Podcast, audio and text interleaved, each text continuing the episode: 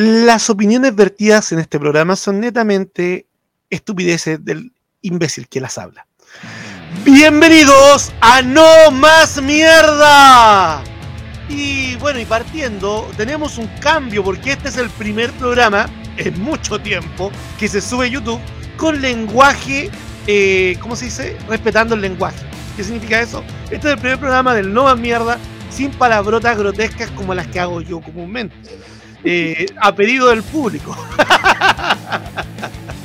Así que, sin mayor dilación, presentamos a mis dos panelistas del día de hoy. ¡Ay, me salió un gallito! Bienvenida, señorita Claudia, la más bella, la más hermosa y la más simpática. ¿Qué nos puede decir? Eh, ¿Cómo está usted? Muy bien. ¿Cómo están ustedes? Yo feliz de estar con ustedes nuevamente y hablar de temas de contingencia. Y con nosotros. Ustedes, Usted me dice, me da el pase nomás. El... Y con nosotros también tenemos al Aquaman, al Aquaman de, la Alianza Libertaria. Al hombre, al hombre gato, al hombre pez. Ahora entiendo por qué te. Al hombre pez, perdón. Ahora entiendo por qué te persiguen los gatos. Bienvenido, don Ricardo Sánchez. Hola, hola, hola, buenas noches, buenos días, buenas tardes, la hora que sea desde donde nos estés escuchando de Arica Punta Arenas o más allá de nuestras fronteras. Muchas gracias por estar aquí con nosotros compartiendo en este episodio más. Esperamos que te quedes hasta el final y que lo disfrutes tanto como nosotros. Muchas gracias. Y ah, continuando, quiero mandar un mucho cariñoso saludo a una, a una escuchante de nosotros, de la Alianza Libertaria, una escuchante del No Más Mierda, señorita Pau, un muchos cariños para usted y su novia. Le mando un abrazo acá desde la Alianza Libertaria y viva la libertad, carajo. Eh, siguiendo, el, eh, siguiendo el avance con la pauta, el asalto a nuestro querido, al, perdón, a la escolta a nuestro merluzo. Extrañamente, eh, el, el guardaespaldas, no sé, el, el, que debe proteger al presidente de la República, fue asaltado, fue baleado y fue tirado. ¿Dónde fue tirado, por favor? Don Ricardo Sánchez nos puede comentar. Es muy interesante porque lo que ocurrió fue que secuestraron o se llevaron uno de los autos de la comitiva presidencial y lo llevaron hasta Lampa, o sea, lo sacaron prácticamente del área central de Santiago y dejaron a esta persona botada fuera de, y se llevaron el auto. Entonces, esta persona de hecho tuvo que pedir ayuda a carabineros después de haber recibido varios golpes y un impacto de bala en uno de sus brazos. Eh, afortunadamente se está recuperando y no está en riesgo vital en este momento. Pero es muy interesante todo esto que está ocurriendo porque el gobierno está recibiendo mensajes bien contundentes de estos grupos organizados de delincuencia y, de, y estos grupos urbanos que están haciendo de las suyas y están disputándose del territorio. O sea, o sea, ¿cómo se dice en pocas palabras? La mafia está desplazando el Estado. Sí, la mafia está buscando, está buscando no solamente desplazar al Estado, sino ponerle mensajes. Mira, aquí estoy, aquí estoy, ¿eh? Sí, eso es raro. Es raro que, hayan tomado, porque creo que es el chofer que transporta los escoltas del presidente. Pero igual es como un mensaje, eh, eh, es como decir, eh, mira, te estoy vigilando y no te respeto nada. yo pesco a, uno de los tuyos y hago lo que quiero. Y además le disparo. ¿Cachai? Es como, no sé, da, un, poco de susto. Qué desgracia el hombre porque sobrevivió. Y el hombre, eh, ¿qué lo que era? ¿Un carabinero? ¿Un policía? ¿Qué lo que era el tipo? ¿O era un guardaespaldas privado? No, carabinero. Era un carabinero, claro, por cero respeto. O sea, sí, por, parte del gobierno, es como, es, una falta de respeto al, gobierno. Súmale también lo que le pasó a la ministra. Cuéntanos de eso, por favor. Asaltaron la casa de la, de la ministra. Ya. Ah, era, justo lo que viene en la pauta. Me perdí. bueno, como, como siguiendo el siguiente punto que va correlativo con el primero, ¿ya? El asalto de la, a la casa de la ministra de Defensa. ¿Cómo que se llama la ministra? Maya Fernández. Maya Fernández. ¿Y, qué, qué, onda la señora? ¿Cómo, cómo es? Eh, ahora la, culpa es de los pobres delincuentes que, que no que son eh, víctimas de la sociedad o no? O, realmente va a colocar mano dura la ministra de Defensa? Es que ya no estaba, imagínate, o sea, hay tipos que saben que ella no está, porque ella estaba, me imagino, con su guardia personal en labores propias de, de, de ministra. ¿Ya? Entonces estos gallos van a la casa de ella y se meten a la casa de ella pero como que la tenían fichada, mía.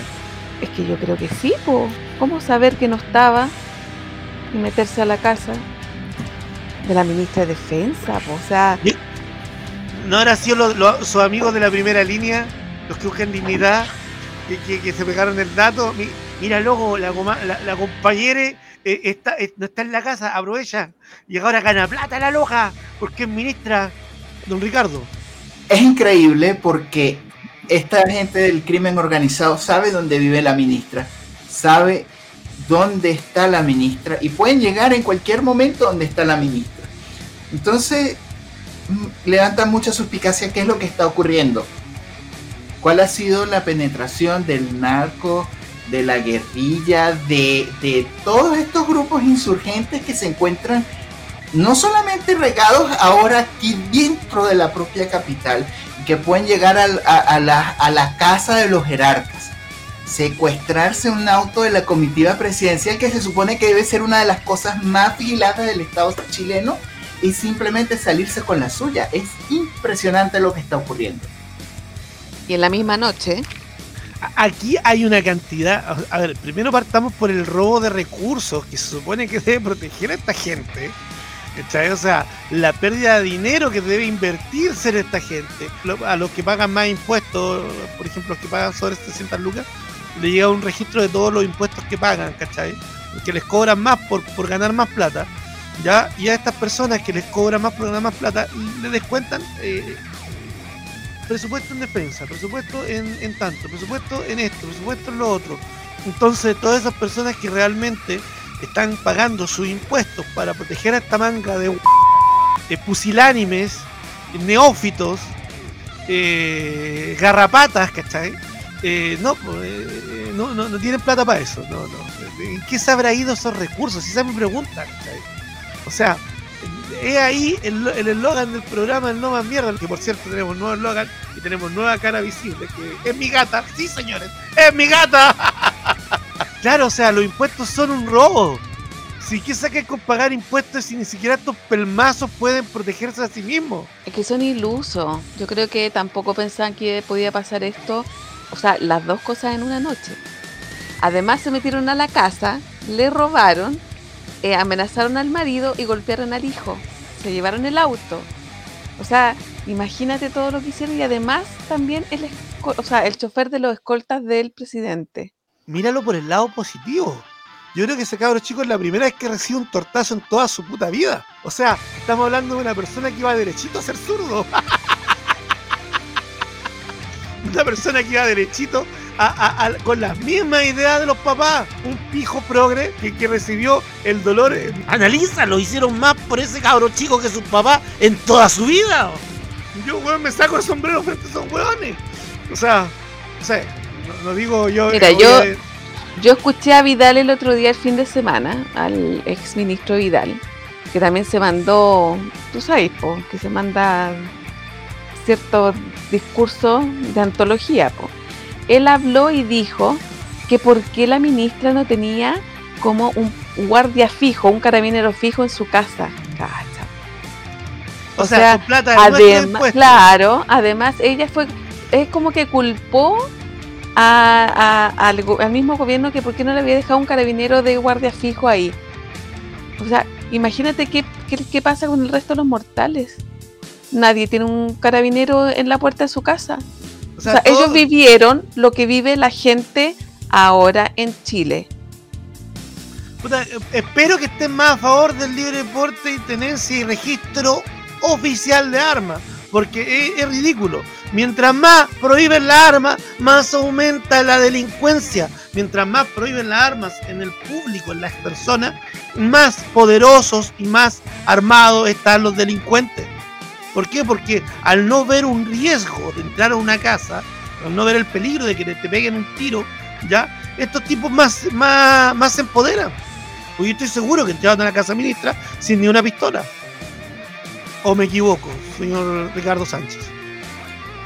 Cierto. Es que es, terrible, o sea, tú entran a tu casa, te amarran, te golpean a tu hijo, te golpean a ti, nadie puede hacer nada. Entonces es un estado de indefensión terrible el que está, el que está sometido los ciudadanos día tras día.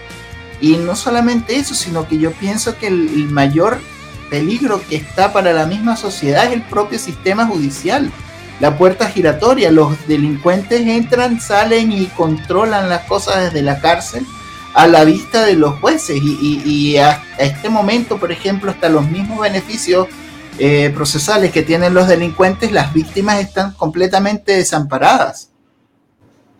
Eso es lo peor. Y eso es lo que está pasando ahora. Imagínate que empezó todo, empezaron con, con disparos, qué sé yo, con amenaza, y ahora o sea, prácticamente cada cuántas horas hay muertos y eso, eso no pasaba en Chile. No pasaba que, todos los días tuviésemos eh, noticias de muerte, que tiraron a un muerto, que obviamente lo mataron en otro lado y lo tiraron, lo dejaron en una calle por ahí en Conchalí, creo que fue, al que mataron en Iquique. O sea, suma y sigue. Ya, ya de verdad, esto no, si no lo paran ahora, esto ya, si ya está descontrolado, imagínate lo que puede pasar después qué, miedo para toda la gente que, nos sentimos indefensas, pues desprotegidas. Yo, hablé hace una semana atrás con un carabinero, ¿ya? Y yo le dije, ¿qué ocurre si yo tengo un arma inscrita? ¿Puedo salir de mi casa con el arma inscrita? Me dice, no, tú tienes que tener el registro del arma, ¿ya? Para moverte del punto A al punto B. Entonces, si yo necesito el arma para protegerme de, en mi trabajo, la salida de mi trabajo, ya tengo que avisar a carabineros todos los días. Me dijo, sí, tienes que avisar a carabineros todos los días, porque tú tienes tu norma inscrita, tú tienes que ir del punto A al punto B y todas las mañanas y todas las tardes avisar que el arma se va a mover para allá y el arma se va a mover para acá. Una burocracia grotesca. O sea, o sea, el, ciudadano no tiene derecho a la legítima defensa. Y más no, pues si no existe ley, pues ya yo. No, existe una ley donde que eh, eh, que tú portes armas. Los únicos que pueden portar las armas son los carabineros, PDI y los que ex retirados. claro. Oficial, claro. Eso ex oficial. Entonces, ¿cómo te defiendes de, tanta tanta grotesco? De hecho, Max Weber decía que el Estado mantiene el monopolio de la fuerza. Ya, eso es el Estado, el monopolio de la fuerza. Si no puede mantener el monopolio de la fuerza, tiene que permitirle al ciudadano la legítima defensa. Entonces, ¿de qué estamos hablando? Imagínate, cómo una... Yo he visto muchas feministas quejarse, por ejemplo, en mi ciudad, en Concepción, de la violencia machista, de la violencia contra la mujer y toda la cosa, y la violencia del crimen. ¿Y cómo una mujer puede igualar la cancha si no tiene un arma? Entonces son cosas que uno tiene que pensar, o sea, yo soy, yo soy un defensor acérrimo del, de la libre inscripción de las armas, estamos hablando armas legales, no armas ilegales porque todos estos crímenes son provocados por armas ilegales, armas no inscritas. Aclaremos las cosas, eh, don Ricardo. Claro, son las armas de los delincuentes. Los delincuentes no van a ir a inscribir sus armas ni van a ni, se van a someter a la legislación. Por eso está más allá de la de, la legislación y es deber del, del gobierno meterlos en cintura y, someterlos porque para eso es que nos están cobrando los impuestos. Entonces ellos están en esa obligación y lo que está ocurriendo es que ya el, gobierno, o podríamos decir lo que el gobierno está, está sobrepasado prácticamente desde la insurrección de 2018. Entonces, aquí no hay quien controle, aquí no hay quien controle fronteras, aquí no hay quien controle crimen, eh, eh, eh, esta mañana, hace un par de, días, dejaron en, una casa, balearon, tiraron tiros al aire y después dejaron una corona de rosas. ¿Cómo van a dejar una corona de flores en una casa? es, una, es una amenaza. Y entonces lo que tenemos son bandas que están disputándose el control de las zonas. De hecho, esta persona que asesinaron en Iquique, tenía un amplio prontuario judicial. Entonces estamos viendo personas que, que están muriendo simplemente por el control de las zonas y de lo que está ocurriendo con las bandas armadas que se están disputando quién controla, quién vende más droga en una zona. Dan ganas de clonar a Bukele y traérselo para Chile, güey. Imagínense, Nayib Bukele eh, eh, exterminando a las bandas, suena feo la palabra exterminar, pero eh, eliminando a las bandas en El Salvador y aquí en Chile el, merluzo quiere dialogar y dialoguemos y dialoguemos y, yo no entiendo a este hombre, es como, como no entendí, o sea, ¿qué te tiene que pasar algo a ti, Gabriel, para que te des cuenta que la ciudadanía está insegura, que la ciudadanía tiene miedo? Gabriel, le digo al señor presidente, don Gabriel Boric, le digo, digo, por favor, despierte. Despierte. ¿Qué, Gabriel? ¿A quién le está hablando? Dice yo. No, yo creo, es una de esas capaz que nos escuche. Una de esas capaz, mientras se, mientras, mientras se con la imagen de Giorgio Jackson y, se fuma su pito de marihuana, yo creo que sí, ¿por qué no? De hecho, eso está entre, entre las cosas que puedo decir.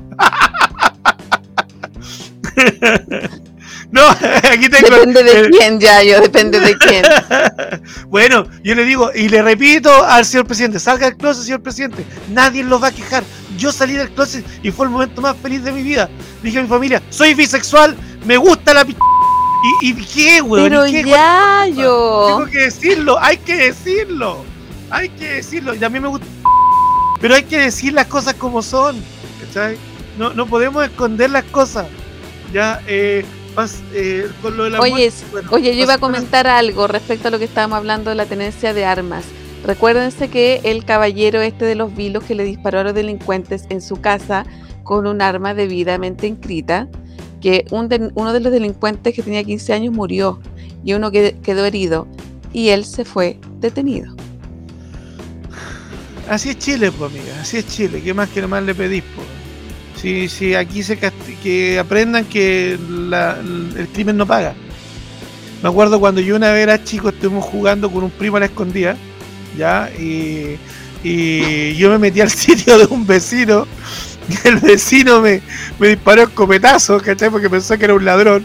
Me tiró el escopetazo, por suerte yo, yo, el vecino tiene una puntería de mierda, ¿ya? Y el vecino soy yo, no me dispare, vecino. Pero bien, weón, bien. O sea, o sea, imagínate. ¿Quién, ¿De quién era la culpa? ¿Quién se metió en el sitio ajeno? Yo, po. Aunque muy niño haya sido, aunque muy, muy niño haya sido, mi vecino no tenía la culpa. Si estaba protegiendo su, su propiedad. Imagínate si yo no hubiese sido yo y hubiese sido un criminal. Un asesino. Un delincuente. No, pues si tenéis que proteger tu propiedad. Y tenéis que aprender a no meterte en la propiedad ajena. Si es simple, la propiedad ajena es sagrada siguiendo con la pauta y para no eh, arrancarme con improperios, porque voy a tener que mucho que editar en este podcast porque va a YouTube. no te preocupes, voy a colocar un pip, pip, pip. Ricardo Sánchez, está que se muere, está que se muere. Eh, el Yayo se arranca y el Ricardo Sánchez está que se muere. Me acuerdo cuando el señor director decía, ¿me permite dos segunditos, señor director? Ahora el director soy yo. Ya, eh, no es tu platita, no es tu platita. ¿Les suena, chiquillos, esa, frase? Sí, el sobreoxigenado de Stingo. El, el, el sobreoxigenado. Histérico. Eh, eh, oxígeno es lo que consume, oxígeno, claro. Win, win, oxígeno. Señor Ricardo Sánchez, por favor, que su opinión me interesa mucho no es tu platita, no es tu platita, es plata para pagar pensiones. imagínense lo que hubiera pasado si hubiéramos tenido un sistema de reparto empezando la pandemia. No hubiéramos tenido ni, ni un 10% ni absolutamente nada porque no es tu platita. Entonces, esto ya era una guerra avisada. Esto ya era algo que podía ocurrir, que todo el mundo sabía que a estos personajes les brillaban los ojos y veían como niño en dulcería esa plata a la cual le querían meter mano desde hace mucho tiempo.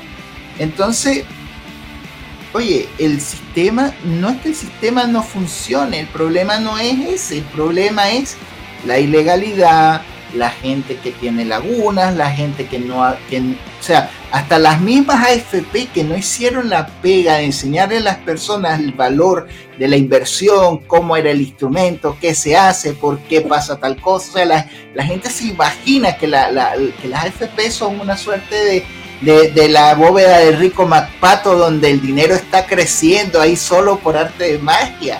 Y el problema y lo más de este momento es que estamos prácticamente en una recesión global.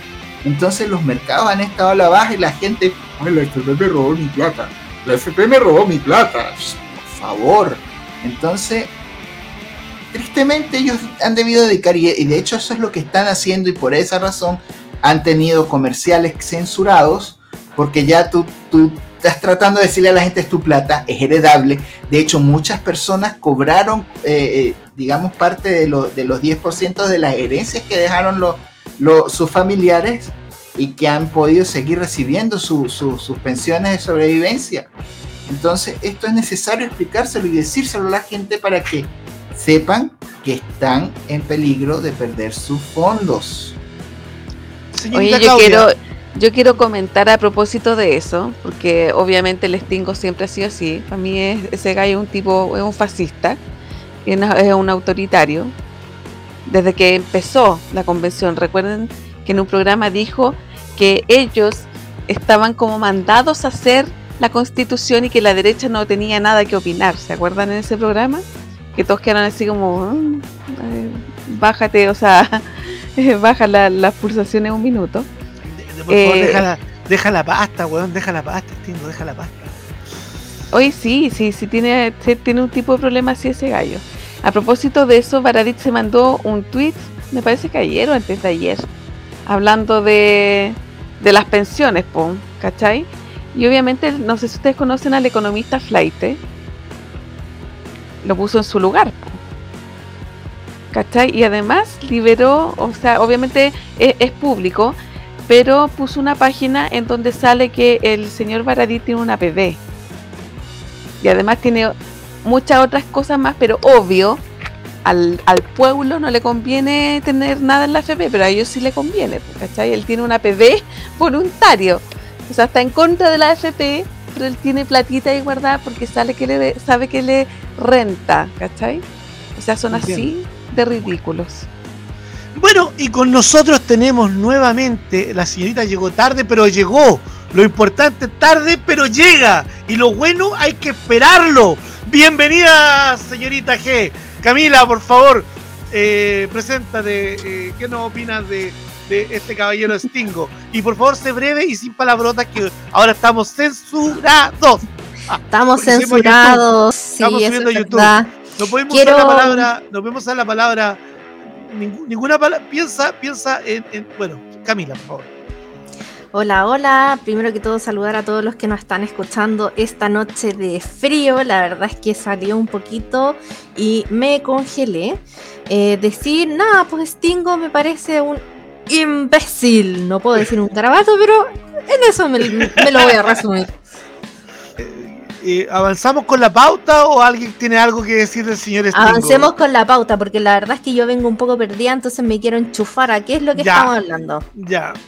Y continuando con la pauta, eh, la muerte y la terrible muerte de la señorita Francisca Sandoval y cómo eh, el gobierno y los canales de televisión, si es uno de los de ellos, si es una persona, un pijo progre, ¿cachai? Y, poco más la, la canonizan, ¿ya? Pero si alguien de la legua, alguien de la libertad en Talcahuano, alguien pobre o alguien de los cerros de Talcahuano, o alguien de Chihuayante le pasa algo, o alguien de la Araucanía le pasa algo, el Estado ni la televisión dice nada. Cuando balearon a la niña, a la niña en Temuco, ¿cachai? Que le pegaron un balazo en la espalda a una niña de nueve años en Temuco el año pasado, los medios callados pero esta señorita, bueno, tristemente, lamentablemente, recibe un balazo en la frente y todos la quieren canonizar. Pero obviamente no, no, es triste lo que le pasó, es terrible lo que le pasó. Pero la hipocresía de los medios se ve. Por favor, señorita G, por favor, ¿qué opina usted? O sea, yo no pienso igual que tú, Yayo, pero la verdad es que em, creo que todo lo que sea delincuencia, que sea un ataque hacia una persona, no quiero hablar de derechos humanos porque siento que eso se, se manosea mucho solamente hacia la izquierda. Eh, creo que nadie tiene derecho, punto uno, a arrebatarte la vida en la forma que se la arrebataron a esta señorita. Eso es lo primero. Dos, sí voy a, a, decir que en el acto delictual del personaje, él debió haber hecho condena inmediatamente. Las imágenes están. Eh, lo que a mí me deja claro es que todo lo que es el proceso judicial, la justicia y el sistema penal en Chile vale callar. Para el lado que sea. Eh, entonces, mi consulta es finalmente, ¿vamos a dejar actuar a Carabinero o no? ¿Vamos a hacer que la justicia se haga o no? Yo creo que el tema de la canonización acá está dado claro porque obviamente el, el gobierno tampoco se pronuncia mucho porque la gente que disparó es parte del lumpen, ¿cachai? Y ellos son, son el lumpen, finalmente. Entonces, ¿cómo lo van a criticar tanto? ¿Cómo lo van a procesar si es parte de lo que ellos están acostumbrados a hacer? Fue una chica en marcha, obviamente fallecida, y los medios de comunicación, claro, le han dado como bombo en caja porque eh, es lo que está vendiendo, es lo que está en rating, pero no se olviden que también despidieron al señor Boric casi a patar la raja de la expuesta central, por lo mismo, porque la gente está descontenta.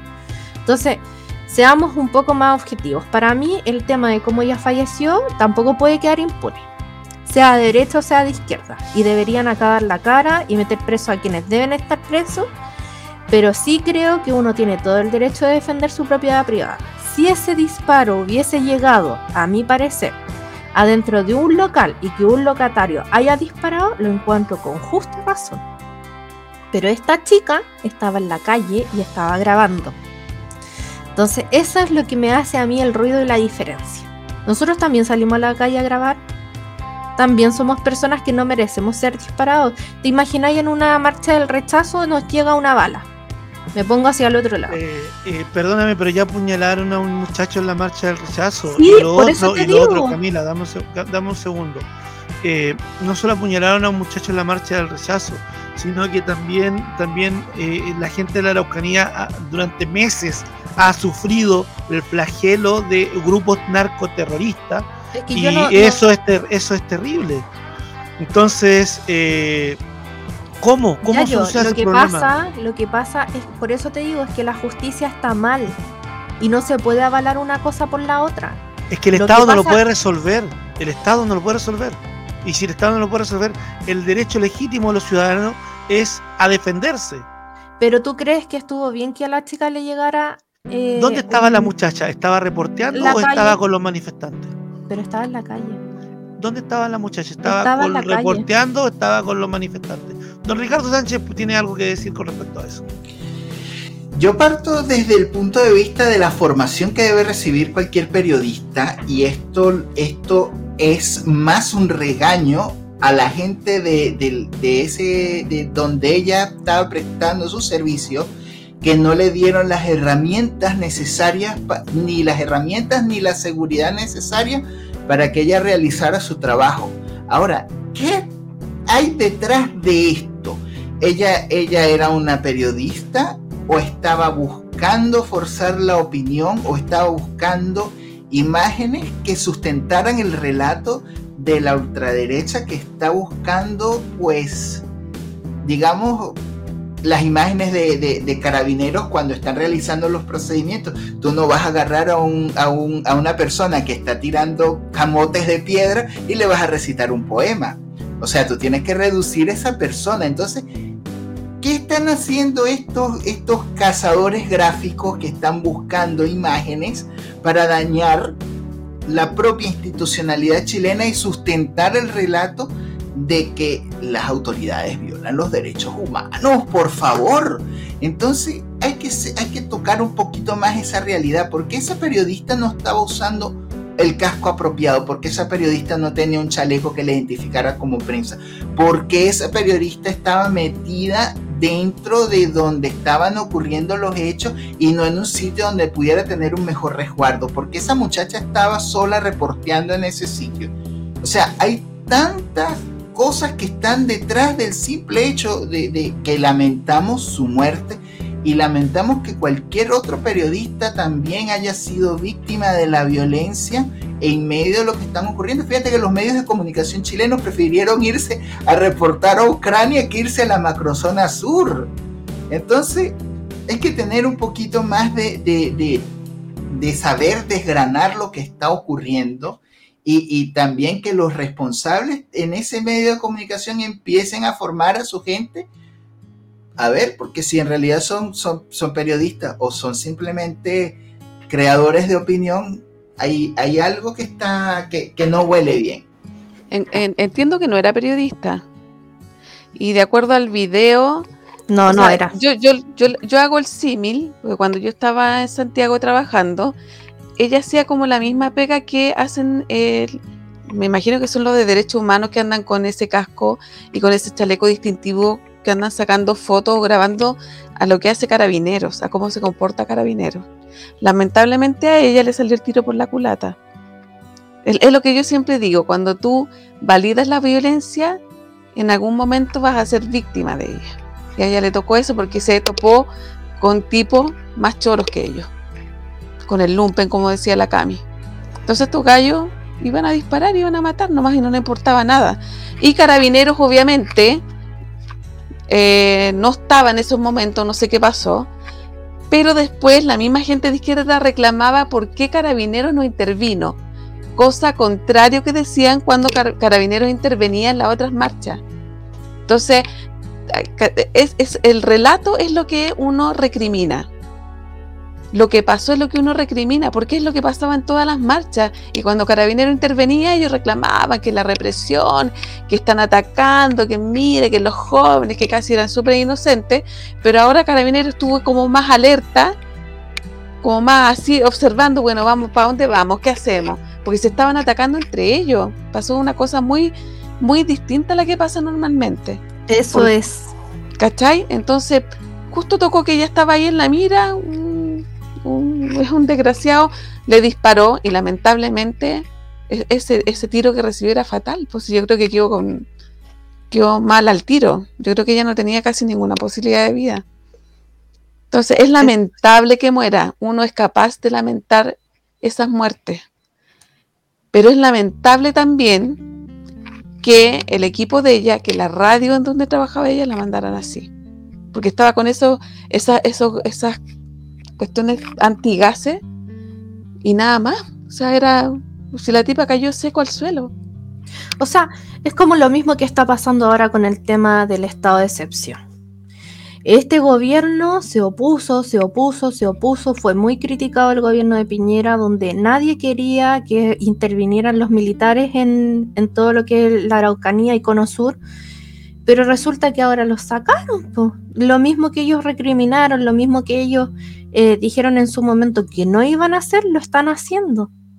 O sea, yo también creo que en algún instante es otro tema con guitarra en mano. Ellos tienen que darse cuenta de que deben dejar actuar las Fuerzas Armadas. Ellos cumplen un rol, cumplen una misión y deben dejarlos actuar. Imagínate que ahora le sumaron, no sé, por el tema de nuevo de los derechos humanos, weón, ¿cachai? Entonces tú estás diciendo si ellos van a ir a controlar a gente que es maleante, gente que no va a tener pudor en disparar, pero tienen que tener derechos humanos con ellos. Entonces no es posible, es una burla. Pero también me doy cuenta que este gobierno se está dando cuenta, al parecer, que no se la pueden de la forma del diálogo. De tanto que hablan del diálogo, que a mí ya me tiene chata cada vez que veo así hablando del diálogo, porque la verdad es que no hay que tener diálogo. O sea, tú no vas a dialogar con una persona que te apunta en la cabeza. No puedes. No hay que tener diálogo. Entonces ya directamente este tipo de hechos delictuales lo único que nos está diciendo es que cada vez vamos de mal en peor. Cada vez la cosa se está poniendo más furiosa. Y si no la paran ahora, no la van a poder parar después. Que se dieron cuenta que cada muerte que haya ahora, ellos son los responsables. Ahora no están en, el, en, en la parada de que ellos esperan que cualquier cosa pasara para salir a recriminar y salir a echar la culpa a Piñera. ¿Se acuerdan? Sí. Cualquier cosa, no sé, un herido en la, en la macro zona sur, ah, es que necesitamos explicación, esto no puede pasar. En las típicas marchas de Plaza Baquedano también, pues. Cualquier cosa era, no, Piñera y Piñera y acusación constitucional y las penas del infierno. Pero ahora ellos se dan cuenta que tienen que hacer algo, pero no se atreven a hacerlo completo. Por eso buscaban ese estado intermedio, que es una cosa como puré el tipo salmón, ¿cachai? Era como que estamos haciendo algo, pero hacemos poco, ¿cachai? Y de hecho Jackson dijo que ellos estaban esperando la nueva constitución, como para implementar lo que dijera esa nueva constitución. ¿Qué iba a decir si esa constitución no dice nada? Le quita todos los poderes a todo el mundo. O sea, imagínate si llega a aprobar eso. Imagínate cómo quedaría Chile en pelota si se llega a aprobar eso. Yo lo encuentro terrible. No sé, yo, yo quiero de verdad pensar que independiente que haya un cambio de constitución o no, siento que la delincuencia está igual desatada. O sea, para mí el tema es una cosa de los derechos que nosotros podemos tener como, como individuos y la otra es eh, si realmente ese nuevo gobierno, esta nueva constitución va a dar el ancho para que las cosas se calmen y se apacigüen, porque directamente ahora salir a la calle yo creo que a todo el mundo le da miedo, todo el mundo tiene susto. Sea de donde seas, ya la situación está desatada y cualquiera puede tener una pistola y dispararte en la calle. Eh, eso sí es verdad, es terrible. Y avanzando con la pauta, ya para no con honor al tiempo, ya. Eh, el, o sea, no solamente el problema de, de, que el Estado es ineficiente, sino que el Estado nos roba, nos quita dinero para dárselo a los delincuentes. Me explico, ¿ya? Las políticas del gobierno, ¿ya? Para comprar tierras eh, con nuestro dinero, con el dinero de todos los trabajadores chilenos, para estos mismos tipos que andan tomando tierra, ¿ya? Que se las dan de, de, recuperación de tierra, siendo que son de la misma, del mismo... Para que ustedes sepan, chilenos hoy, todos descendemos de los reches y de los españoles.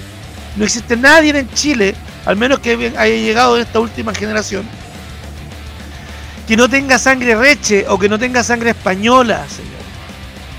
Nadie. Entonces eso de que, de que yo recupero las tierras es mentira. Le están robando las tierras a sus propios hermanos, descendientes de los reches, que es el pueblo originario de Chile porque el pueblo mapuche, para los que sepan un poco más de historia, apareció recién con el gobierno de Chile. De hecho, el gobierno de Chile es más antiguo que el pueblo mapuche, y lo voy a decir, y duela a quien le duela, y moleste a quien le moleste. Voy a ser políticamente incorrecto. ¿Ya? Así que, volviendo, el gobierno comprando tierra para algunos para dárselas a otros, que son del mismo pueblo y la misma raza, que son de la misma sangre la desigualdad ante la ley absoluta. O sea, Camila, ¿qué, ¿qué, opina usted? Voy a partir, sí, tengo ganas. El tema para tenemos, mí. Tenemos harto que rellenar, así que dale nomás. No, no. Ya, ya. Eh, no, pero realmente el tema a mí me parece un poco discriminatorio porque todos somos hijos eh, nacidos en, en Chile, entonces a mí nadie me ha regalado nada. ¿Qué mérito tiene alguien para recibir ese tipo de dinero. No lo encuentro justo, al contrario, es como discriminatorio, exclusivo, inequitativo, etcétera, etcétera, etcétera. Y por otro lado, también me apesta decirlo de esta forma, pero tampoco hay una compensación a las víctimas del... O sea, si vamos a darle compensaciones, démosle compensación a todas las víctimas de este proceso, no solamente a los que han perdido sus tierras, según ellos, Puede ser que sea verdad en algunos casos, yo no digo que no, pero pero entonces todos merecen ser restituidos con, con, el dinero, no solamente para un grupo. Entonces eso es lo que a mí me molesta, el hecho de que no haya igualdad y no se haga justicia, porque eso, eso es lo que finalmente la gente quiere y siente y pide, aclama, es justicia. señor Ricardo Sánchez, por favor, su opinión. Ahora, si leemos todos los metamensajes o lo que está tratando de hacer, sobre todo la coordinadora de los o sea, la gente de la CAM, ellos no están pidiendo tierras, ellos están pidiendo territorio. Y hay una diferencia entre tierras y territorio, porque si ellos están hablando de la nación mapuche, no te sirve de nada que te entreguen unas tierras, porque ellos lo que quieren es autonomía sobre, esa, sobre esas tierras. Entonces no estamos hablando de tierra, estamos hablando de territorio. Y cuando tú conviertes eso en un territorio, tú, esa, esa parte de, de ese cuadrito de abajo al cuadrito de arriba, ya eso no es Chile, eso es la nación mapuche.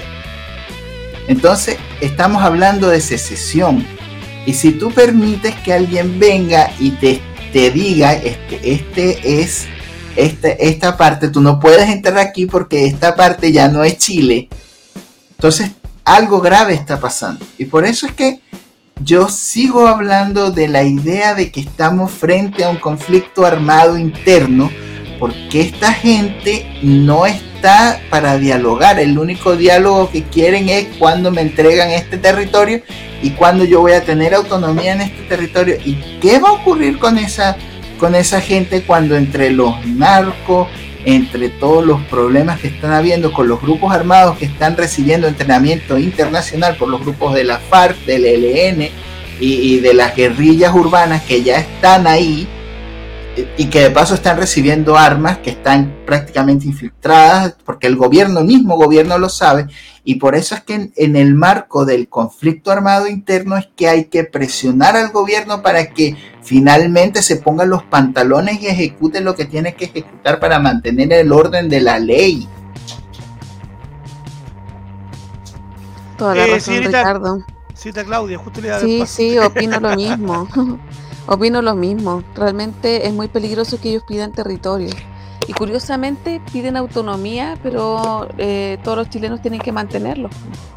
¿Cachai? Con plata de nuestros impuestos le van a pasar tierra a ellos. Con plata de nuestros impuestos ellos reciben un montón de beneficios. Y seguimos nosotros quedando a la cola. O sea, el resto de los chilenos somos de segunda categoría.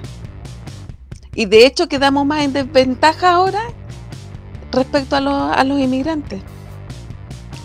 Por cierto, quiero, yo quiero, eh, disculpa que te interrumpa la audita, y quiero mandar un saludo a Fernando Fuente Alba, que tuvo una entrevista el día de ayer, ya, que ya va a ser el día de antes de ayer cuando salga el podcast, ya en Canal 13. Eh, Fernando Fuente Alba, fuerza, amigo, fuerza, hermano, todas las buenas vibras de, de, No Más Mierda, que es eh, Fernando Fuente Alba es parte de la Alianza Libertaria y es parte de la representación de las víctimas del terrorismo en la Araucanía, que sepa no se le llame terrorismo, se le llame conflicto armado interno.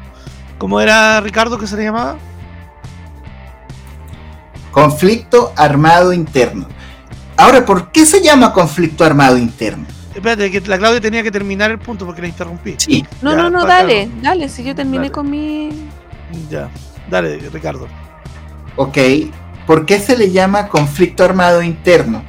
Recordemos que existen unos tratados internacionales que tipifican esta figura de conflicto armado interno y que tiene toda una serie de, de, jurisprudencia que permite que el Estado aplique sus funciones para defender a los civiles, porque aquí quienes están afectados son el, o sea, esta gente queman un predio, eh, asesinan a X cantidad de personas, este, queman maquinarias, destruyen negocios. Recordemos que el comercio que está transitando desde Argentina hacia Chile tiene que atravesar por la macrozona sur. Entonces, ¿cuántas cosas que necesitamos nosotros a diario que tienen que transitar por ahí no pueden llegar porque están obstaculizados esas vías?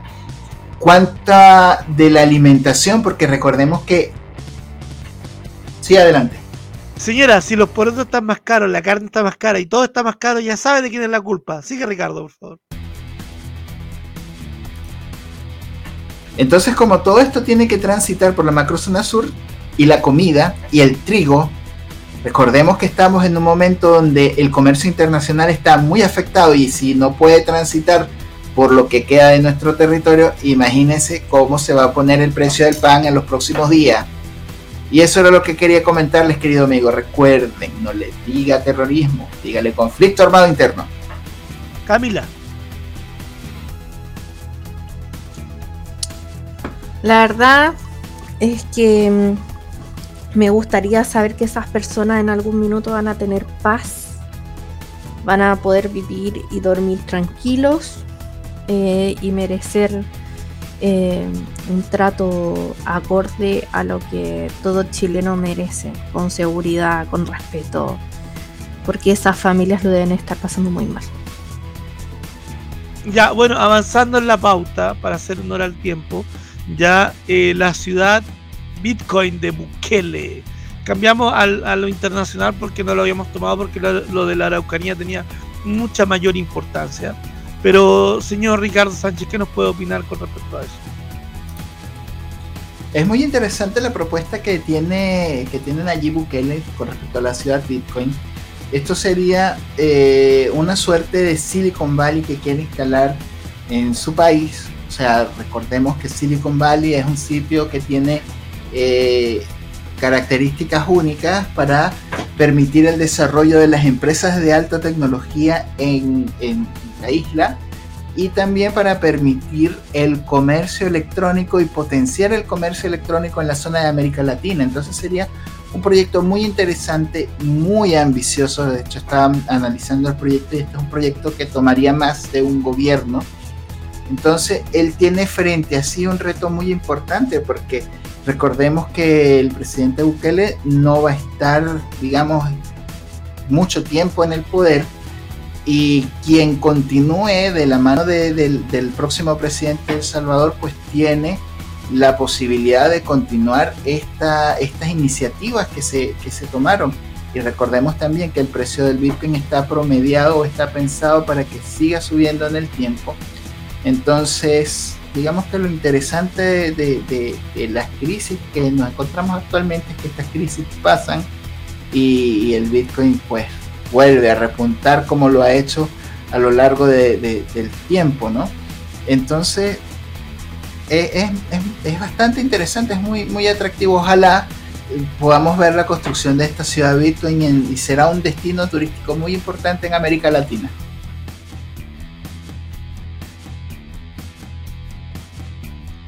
Tengo una duda, Ricardo. Pues, eh, ¿El Salvador será buen lugar para emigrar?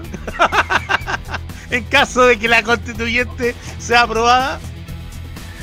Ay, hay un. Eh, yo, yo no dejo de pensar en el viejo refrán de ese que dice que emigrar en Latinoamérica es como cambiarse de cuarto en el Titanic. Pero hay que esperar un poquito más porque las iniciativas que ha tomado Bukele con respecto a, perseguir el crimen organizado y a las pandillas que tiene en su país eh, le ha dado resultados muy interesantes, muy prometedores y es un lugar que, podríamos tener, digamos, en la mira de nuestros próximos destinos, a donde iremos con nuestros títulos apostillados y nuestras habilidades a seguir contribuyendo en el desarrollo de los países donde nos encontremos, aquellos que, tengan que emigrar o que tengan la posibilidad de irse. Pero yo pienso que no todo está perdido, estamos en, en un momento crucial de la historia donde el destino de Chile está en la mano de cada uno de, las personas que nos están escuchando y del no dejarse encantar por estos cuentos de, viejito pascuero de que nos están ofreciendo hasta la luna y las estrellas, pero de cuentos no se vive. Señorita G, que la veo una turulata que baja de caída con esa mirada perdida y, y esa sonrisa a medias, dígame su punto de vista yo creo que no hay lugar donde ahora uno se pueda esconder. Esa es la verdad. Irse donde uno se vaya es un riesgo porque el mundo está en un estado de catástrofe eh, y tú no sabes en qué minuto puede pasar algo peor. Entonces la verdad es que creo que ya el carpe diem lo debemos tener instaurado en nuestras vidas, vivir el día a día de la mejor forma posible, no hacerle daño al resto, eh, ser una buena persona, etcétera. Eso. Esa es mi opinión, Gallito. Señorita Claudia. Hay que pensar de que las cosas buenas nunca son noticias. Siempre las cosas malas son las que salen en la tele, eh, las que están en la radio y las que todos los días a nosotros nos dicen, mira, esto pasó. Pero jamás te dicen las cosas buenas. Yo apelo a eso. a, a creer que hay más cosas buenas que malas. Si no, imagínate cómo vamos a seguir viviendo. Avanzamos con la pauta, ya en honor al tiempo. Eh, la propuesta del Yayo para el gobierno. bueno, en pocas palabras, eh, un final para el podcast. Eh, bueno, eh, es un- una locura que escribí yo. Eh, la verdad es que imagínense un Chile donde cada uno tenga lo que quiere, ¿ya? Donde las personas que, por ejemplo, piensan diferente sean aceptadas. Si tú quieres sistema de reparto, hazte un sistema de reparto privado y ve cómo funciona. Si tú quieres una pensión privada, hazte una pensión privada. Yo a lo que llamo, a lo que llamo en este momento, en este punto de vista que se llama el punto 6 de la pauta, el gobierno y la respuesta del gobierno del Yayo, llamo a la libertad. Imagínate a ser libre. Imagínate a pensar como tú quieras pensar, sin influir a los demás, sin pasar a llevar a los demás. Chile eso es lo que necesita. Chile necesita ser libre. Chile necesita que el Estado deje de joder al emprendedor y empiece, empiece a empequeñecerse. Que, que las personas no tengan que salir con miedo a la calle sin que eh, las personas, ¿cómo se dice? En la noche no saben si van a regresar o no. Que, que las personas pueden enviar a su hijo al colegio sin pensar de que el profesor empieza a meterle cosas que no tengan nada que ver con su currículum, con el currículum estudiantil. Yo llamo a la libertad. Si tú quieres amar a quien quieras amar, que el Estado no se meta en tu relación, que el Estado no se meta en tu matrimonio, que el Estado no se meta en tu cama. A eso llamo yo. Por eso la parte final le llamo la propuesta del Yayo. ¿Por qué? Porque es la propuesta de lo que ustedes sueñan de libertad. ¿Qué es lo que sueñan ustedes de libertad como Alianza Libertaria? ¿Qué es lo que quieren para Chile? ¿Qué es lo que quieren como individuos? ¡Sueñen! ¡Dejen liberar su mente! Partamos con el hombre que llegó desde Venezuela nadando, arrancando de una tiranía comunista. Don Ricardo Sánchez. Oye, este mensaje tan hermoso es como parte del inicio de mi celebración de seis años en Chile. Yo no me imaginé que iba a estar aquí compartiendo con ustedes. Y tampoco me... ¡Viva la libertad! Este, y estoy muy feliz de, de lo que ha logrado. Y es verdad, sueñen. Y, apunten a las estrellas porque no importa, tú puedes estar apuntando a las estrellas y algo le vas a dar, algo le achuntas. Entonces es importante eso, el creer en ti mismo, el creer qué es lo que puedes hacer, qué es lo que puedes lograr, qué es lo que puedes construir, porque sí se puede, en realidad sí se puede y salir adelante es posible. Y, y siempre es muy bueno luchar por lo que quieres y sobre todo cuando estás rodeado de maravillosas personas como son ustedes y, y eso, y estar agradecidos con Dios. Señorita G, sé que te emocionaste con, las, con mis palabras. Por favor, tu opinión. Mm, la verdad es que mm, la gente es muy negativa en sí, eh, se segmenta sola. Uno escucha en la calle y te dice es que yo soy pobre, o te dicen es que yo no puedo, o es que él es rico y, y yo clase media. La verdad es que segmentarte tanto también aplica a tu consciente y subconsciente. Eh, pienso que la gente no tiene límites. O sea, más que soñar, es realizar las cosas. Porque yo creo que todos soñamos en este planeta Tierra. Pero para eso hay que mover los palitroques e ir a conquistar el mundo. Y eso es lo que muchas personas, eh, lo que yo siento actualmente, que el chileno se ha puesto súper flojo en que quiere todo en bandeja, en que todo se lo den, en que todo es gratis y no, y también la meritocracia hace su efecto. La gente, si no lo vive por sí misma, tampoco sabe lo que es el placer del triunfo o de la derrota, que son procesos en la vida fundamentales para que una persona logre la cima. Entonces, no hagamos solamente el tema de de que vemos al, al, de al lado que le ha ido bien y tiene tanta plata, tantos millones y ir a envidiarlo. No, busca tú tu libertad financiera, busca tú eh, tu camino, qué es lo que quieres hacer, si te gusta barrer, barre, si te gusta viajar, viaja, si te gusta ser mesero, sé mesero, pero por favor sé el mejor. Es así de simple. Y la gente mientras no se ponga ese estándar en su vida como lema en la frente, es súper difícil que alcance sus sueños. Entonces yo invito más que todas las personas a reflexionar en qué es lo que quieren, cómo lo van a lograr y no importa que se caigan en el camino, se paran, se sacuden y lo vuelven a intentar. Señorita Claudia. Yo apelo a que cada persona eh, piense, eh, se instruya y no se deje llevar por los pergaminos de la izquierda. Porque ahora tú escuchas muchas veces lo mismo, las mismas frases, es que los ricos, es que yo, es que ellos tienen que darnos a nosotros. O sea, yo apelo a que ellos piensen por sí mismos, que no sigan a la manada, que no se, no se dejen llevar por un colectivo, que sean ellos. Si lo más difícil ahora es ser uno mismo, porque es súper fácil seguir a la manada. O cuando te dicen, ay, sí, tenéis que... O sea, nosotros, por lo general en la Alianza Libertaria, eh, tienen, eh, cada uno hace lo que quiere. Es más difícil decir que no que seguir a, los demás en, porque sí, ¿cachai? No tenéis que hacerlo porque sí, porque todos los demás lo hacen. Es lo mismo con el pensamiento. Si tú te dejas llevar por los demás, no, yo salgo a protestar porque sí, porque a mí me dijeron y es buena onda, lo paso bien. No, ¿cachai? Tenéis que pensar, tenéis que leer, tienes que instruirte, tienes que saber por qué marchas, tienes que saber por qué luchas.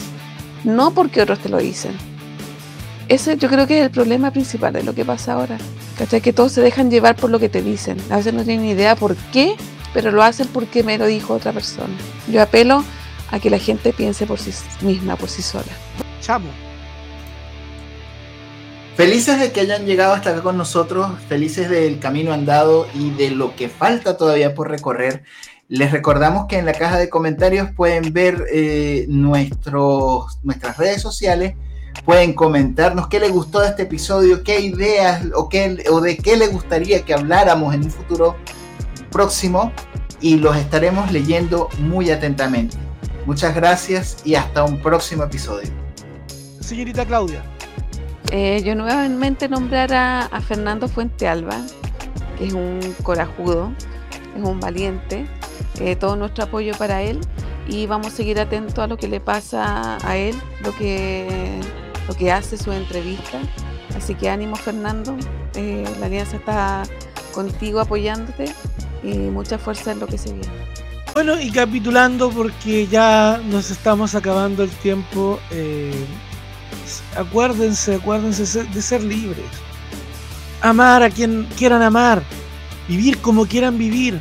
No, no, no dejen, eh, eh, eh, no caigan en esa retórica perezosa en que el Estado lo tiene que hacer por mí. No, ustedes lo pueden hacer. Es porque es deber de los padres cuidar a los hijos y es deber de los hijos preocuparse de sus padres cuando llegan a cierta edad. Ahora bien, también es deber del hombre en sí mismo preocuparse por su futuro y preocuparse por las generaciones que vienen, porque es importante de enseñarles el valor del trabajo y enseñarles de que no existe un no existe un estado como Dios, porque yo creo en Dios, pero para mí Dios no es el estado. Y vivan su vida, ámense, quiéranse, vivan y viva la libertad. Y nos vemos hasta la próxima semana.